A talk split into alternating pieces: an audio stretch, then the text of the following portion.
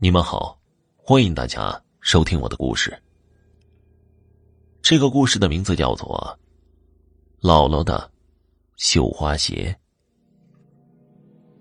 在姥姥家里，有一双粉红色的绣花鞋。姥姥每次在没人的时候，喜欢拿出来，坐在院子里的梧桐树下，静静的看着，颤巍巍的、布满皱纹的手，轻轻的抚摸着。我们作为小辈儿的，看到这么一双绣花鞋，都觉得稀奇，经常在四合院里欢快的蹦跳着，围在姥姥身边，要姥姥跟我们说说绣花鞋的故事。姥姥总是慈祥的看着我们，和蔼的笑着，但是从不提绣花鞋的事情，似乎这双绣花鞋是姥姥心中的宝贝。绣花鞋的故事只需要姥姥一个人知道。有天晚上，我坐在桌边和父母一起吃饭，好奇的向父母问起了绣花鞋的事情。父母也是慈祥的看着我，用手疼爱的点着我的小脑袋。那是姥姥的宝贝，你这个小鬼头，乖乖的吃饭吧。我嘟着粉嫩的小嘴儿，眼珠子滴溜溜的转着，心里想到：你们不让我知道，我就自己偷偷的拿着绣花鞋藏起来。想了这样一个主意后，我得意的进了卧室，关上灯，躺在床上假装睡觉。等到父母熟睡之后，我蹑手蹑脚的推开了木质的房门，随着吱呀一声。离开了屋内。刚离开门口没有几步远，天空中一道闪电照亮了夜空，随之而来的是滚滚的惊雷。望向被闪电笼罩的四合院看起来阴森森的。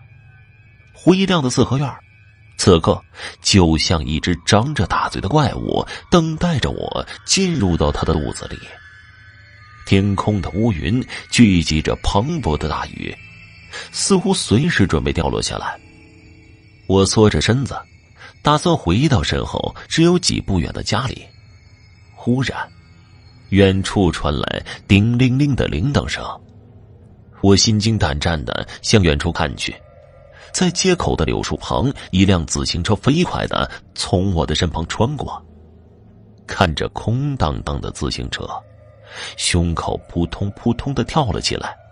心都快跳到嗓子眼儿了，我急忙转头向着家里跑，砰的一声，撞到了刚刚消失的自行车。叮铃铃的声音，将我的目光吸引了过去。车上坐着一身黑色衣服的男人，里面光着膀子，粗壮的手在不断的按着铃铛，只是啊，他没有头。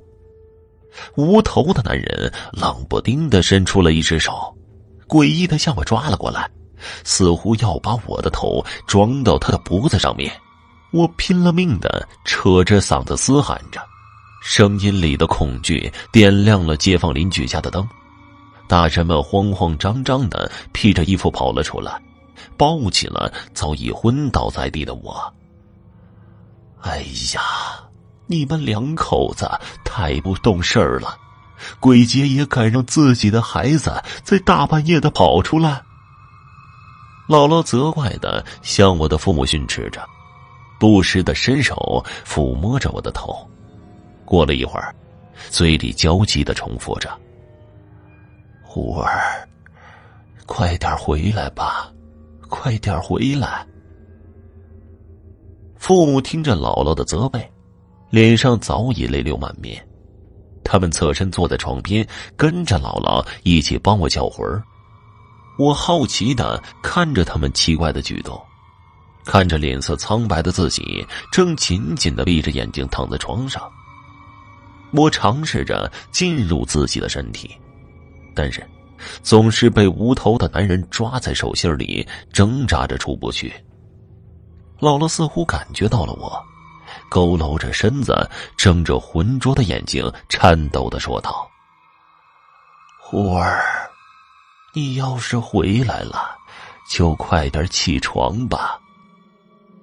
床边的姥姥突兀的说出这句话来，爸爸妈妈心急如焚的抓着我的手，跟着姥姥一起的喊着：“妈，你怎么知道虎儿已经回来了？这孩子可急死我们了。”爸爸急切的看着姥姥问着，不时的在旁边喊着我的名字。我都是半只脚要踏入黄土的人了。刚刚喊的时候，感觉到虎儿就已经回来了，只是他一直醒不过来，可能被撞着的东西给困住了。姥姥说着，喘了口气，接着说道：“这事儿我以前也遇到过，只要能满足了撞着的脏东西的心愿，夜里把贡品祭拜给他。”就没事儿了。妈，您说这个脏东西的心愿，我们怎么能知道啊？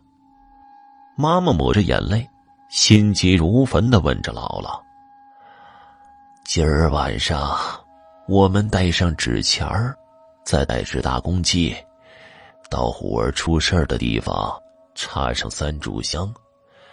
到时等大公鸡叫的时候，它就会出现了。”我们再把纸钱当面烧给他，他拿了我们的钱，自然会跟我们说出他剩下想要的。只要满足了他的想法，就不会为难虎儿了。姥姥说完后，让爸爸妈妈去把东西准备好。我看着爸爸妈妈推着车子离开了家，姥姥坐在床边，仍在轻轻的呼唤着我。这一刻，姥姥的脸上又多了几道皱纹，似乎一瞬间老了许多。我想靠近姥姥一些，身后的无头男人使劲的抓着我的手，不让我离开他的身边半步。您现在收听到的是由肖旭为您播讲的《姥姥的绣花鞋》。到了夜里，四合院的门外。垫着三支香，姥姥和爸爸妈妈在紧张的等待。在三支香烧到快一半的时候，一阵阴风吹散了香上燃尽的香灰。大公鸡昂着头在香的周围，像一个将军一般巡视着。突然，哦哦的叫了起来。姥姥微颤着双手，拿出一沓纸钱，向天空撒去，边撒着纸钱边说道。大仙莫怪，小孩子不懂事儿，我替他赔罪来了。爸爸妈妈在旁边拿着纸钱放在火盆里烧着，嘴里也跟着姥姥一起说着。无头的男人渐渐的显出了身形，将刚刚烧好的纸钱接连不断的装进了口袋。姥姥看到无头的男人后，和颜悦色的说道。大仙呐，放过我的孙子吧！只要你想要的，我这条老命都可以给你。无头的男人不知道从哪儿发出的声音，空灵的说道：“多烧些钱给我，再烧一辆车。”姥姥还没有来得及回答，无头男人顿了顿，接着说：“我还要一颗人头。”父母听到后，吓得跌坐在地上，悲痛欲绝的看着无头男。姥姥听到最后一个心愿的时候，似乎很久，又似乎一瞬间，双目在这一刻闪着神采，坚定的说道：“没有问题，明晚我们都给你准备上。”再一次呢，随着鸡鸣声响起。无头男慢慢的消失在原地。姥姥一宿没睡，反而脸色比以往红润。爸爸妈妈想要扶他进屋，他摆了摆手，挺直了腰板，自己走进了四合院。爸爸妈妈心慌意乱的在床边看着我，无助的流着眼泪。姥姥自从进了四合院，再也没有出来过，只是吩咐人头用纸扎的。看着时间滴答滴答的走着，很快到了晚上。爸爸妈妈将纸钱准备的很充足，人头和轿车也是棺材铺老板现扎的。随着熊熊烈火，这些东西化成了灰烬，了却无头男的心愿。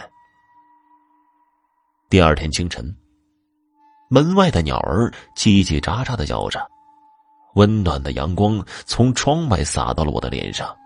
我无精打采的看着床边熟睡的父母，他们满脸的倦容，让我心里愧疚万分。我想到了姥姥，支撑着身体准备下床，却听到木门吱呀的一声，姥姥穿着粉色的绣花鞋走了进来。她慈祥的看着我，亲切的跟我说道：“虎儿，姥姥要去一个很远的地方，你要乖乖的听爸爸妈妈的话。”说完之后，姥姥微笑着离开了屋内。绣花鞋是姥姥的宝贝，姥姥一直舍不得穿的，我感到好像有什么事情要发生。